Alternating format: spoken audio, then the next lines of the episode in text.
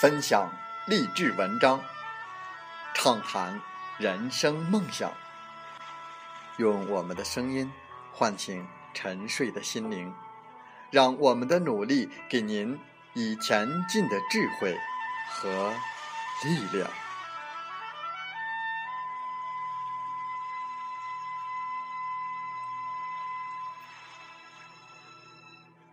打开心门，朝向大海。让我们的梦想迎风展翅，扬帆远航。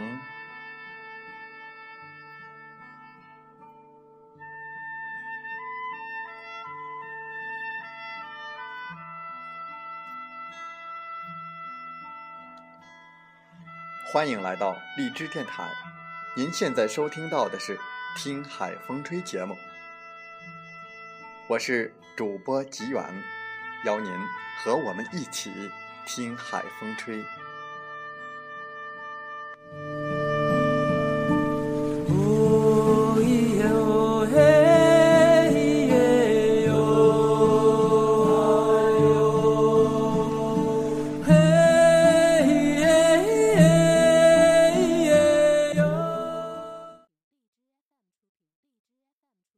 当互联网与金融深度融合，未来世界。是否还需要银行？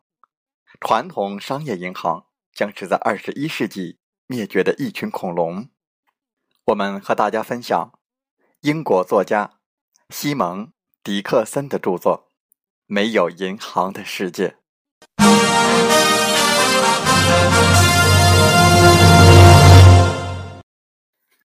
我们已经接近在时光旅行中的冒险的尾声。而且也成功的通过英格兰银行条例改革了银行业。我们现在面临一个选择：要改革还是不要改革？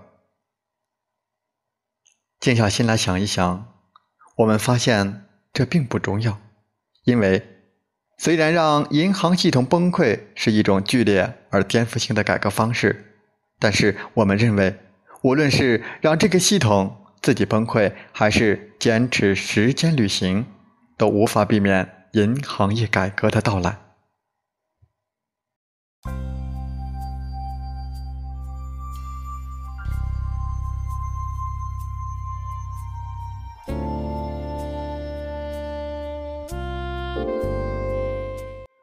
为了让银行能够贷出款，为了回应公众的愤怒。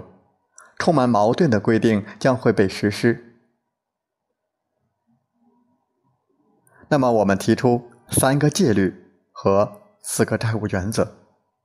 三个戒律是：一，你们要在放贷之前获得储户的许可；第二，你们要向储户公开银行是如何使用钱款的；第三，你们要向民主力量开放制造钱币的许可。四个原则：原则一，债务有好有坏；原则二，货币创造过程永远不能与贷款盈利过程相混合；原则三，债务拥有三重底线；原则四，借贷者和放贷者必须缔结关系。其实，随着越来越多的人意识到，他们放在银行里的存款处于一种会被没收的风险之下，人们开始期待数字货币可以作为银行货币的救生艇。那么，我们要怎么从制造货币的银行过渡向不能制造钱币的银行呢？每一个银行都有一张资产负债表。表明客户可以在任何时候一次性的从账户上取出的钱数，因而有一张每个客户资金余额合在一起的总表。试想，每家银行的每一个客户都能够登录进去的网上银行，好比某人挨家挨户询问每个客户的余额，这个总数就是这家银行存款的总数。这个数字每家银行都可以计算。每个公司的账户上都可以一目了然，这些钱之后被转化成央行持有的数字货币，或是人们自己开发的一种崭新的货币。如果要选择央行，人们会进入一个制度化的重建过程，比如必须是一家独立的全国性质的中央银行，例如英格兰银行，拥有一个全新任命的货币政策委员会，以回答议会的提问，并为所有人报告所有会议。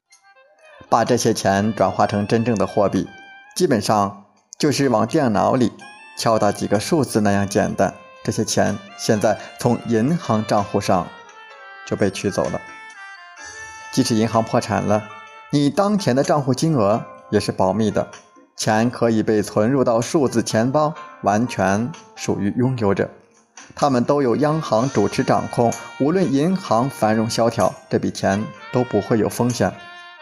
央行与政府也不需要提供任何保险或救济基金。现在从每家银行到央行的这笔钱形成了一项债务，在银行的账单上显示为负债。这很重要，因为如果你从银行账单上移走一项负债，该年的账单就会利润大增，并且股价飙升。当人们开始逐渐的偿还债务，资产成熟后，银行也逐渐还清欠给央行的债务。实际上，银行正在偿还的是他们创造的让他们大而不倒的钱款。银行现在像疯了一样，让你在虚线上签字，把你的钱从当下无风险的零利息账户转移到你的投资账户上。这样，他们就宣称钱款来自央行，然后把它们投到贷款或者其他任何他们告诉你要使用的特别投资账户上。这样，银行和你同时分担风险。银行毫无保留地告诉是如何来投资这笔钱，以及如何让这些金融产品增值。银行和非银行为你的钱。竞争着，而你其实可以简单的使用众筹、P2P 借贷或者是股权融资，利用你的社交资本作为收集和投资分析的工具。我们有了一个彻底透明的货币发行系统，去除了银行为了有能力制造国家需要的货币而接受的百万津贴，我们会遇到一系列因为害怕银行脱离国家。而表示抗议的政治家，由于银行业改革往往只适用于某一特定货币，因此改革无法影响其他国家。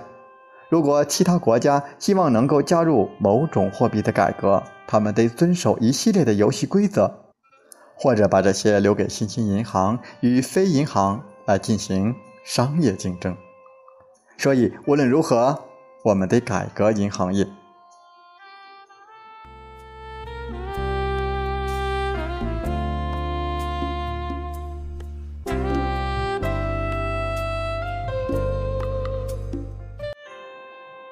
我坚持我们实践旅行中的改革，但如果政府和银行会因此而破产，我们可能不想牵扯到这重要的教训当中。但是我们很高兴地看到我们的改革保留下来，而且不需要通过上述那么严重的破坏过程。其他国家并没有运行这样一个系统，因此会一家接一家的面临破产。祈求改革了的国家帮助刺激其持续发展。我们已经成功的从自由的债务陷阱过渡到了自由的经济。现在我们可以看到，在没有债务陷阱崩溃下的七大颠覆性技术的诞生。如今，金钱反映的是社会的价值，银行业最终稳定了下来。万维网正变得日益智能，并且可以覆盖到那些以往上不了网的人群。像比特币那样分流数字货币的技术，也可以用来分流互联网了。比如，用智能手机连入互联网的人越来越多。金钱迈入了社交，潜入了手机，变成了数字产品，或许以后会彻底隐形。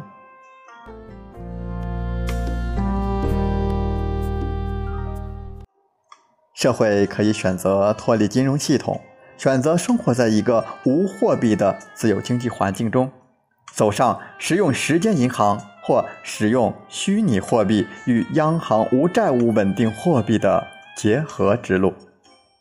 自由经济促使失业率下降，技术的介入让人们可以调整，大家开始用各自的术语生活，选择所热爱的事业来赚取收入，或者把金钱。和时间作为他们投资来进行交易，我们进入了一个创新领导的金融经济。社会资本在网上自我管理，那些支持和投资他们社会资本的人将获得回报。社会资本变成每个人可以做出的最重要的投资。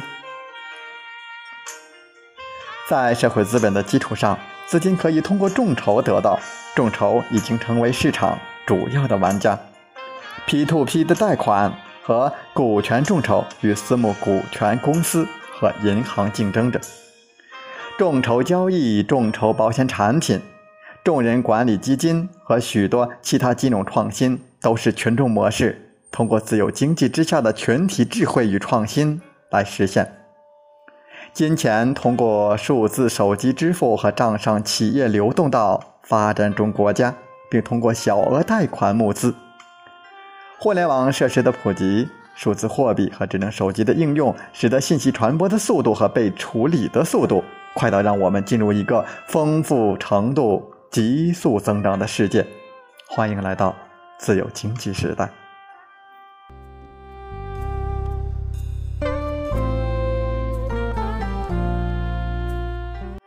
金融存在于世界的种种问题之后。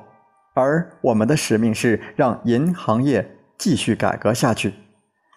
我们的计划是为了促进改革，我们应该从教育、政治和商业三个方面入手。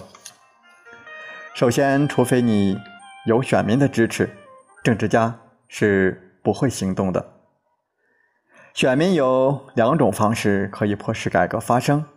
当政府再也不能在下一次危机期间与债务市场筹得足够的款项来解决银行破产问题时，人们会发生暴乱，政府将破产，或者央行通过量化的宽松政策制造出大批的债务，促使国家的货币贬值。之后，大量民众要求银行业进行改革，或选择其他的替代币种。只有政治家才能够实现银行业的改革。银行不会自我管理并拱手相让制造货币的权利，其实与教育是一样的，政治支持也是很需要的。在英国，我支持非营利组织积极货币与繁荣英国；在美国，有其他做出优越成就的组织，例如美国货币学院。如果公众不提出要求，政治家。直到情况恶化都不会行动。如果政治家不行动，那么还有另外一条路可走，创造出替代系统。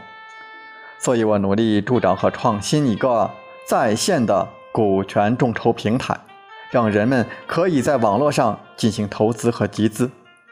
作为银行业的改革者的同时，我最大的热情却是生意。作为一个企业家，我收集各种渠道的能量，来创造一个银行业改革的工作模型。有一点毋庸置疑，随着越来越多的颠覆性技术卷入进来，我们将保持在技术创新的最前沿，而且我们会随着远离债务陷阱，走向自由经济而不断的自我调整。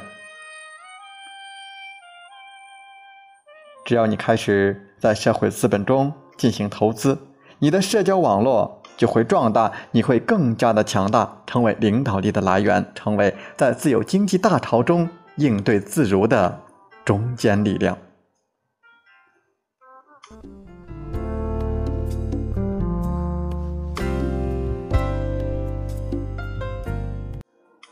我知道这本书中有很多你不会同意的地方，我知道。也有人会喜欢我所说的，也有些人会厌恶，但是这都没问题，只要我们彼此尊重，我们可以参与建设性的讨论。我对其他的任何解决方案都敞开胸襟，也会继续从他人的视角学习。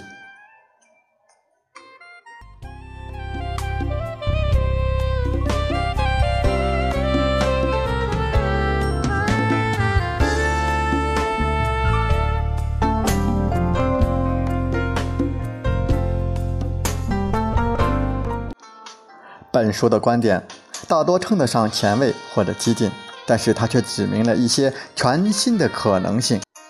我们不禁思索：金融一定要是现在的这个样子吗？我们究竟需要怎样的金融呢？诚如中国金融博物馆理事长王卫先生所言：“金融是安全、独立和幸福的要素。”这才是我们为什么学金融、使用金融，而不是监管别人。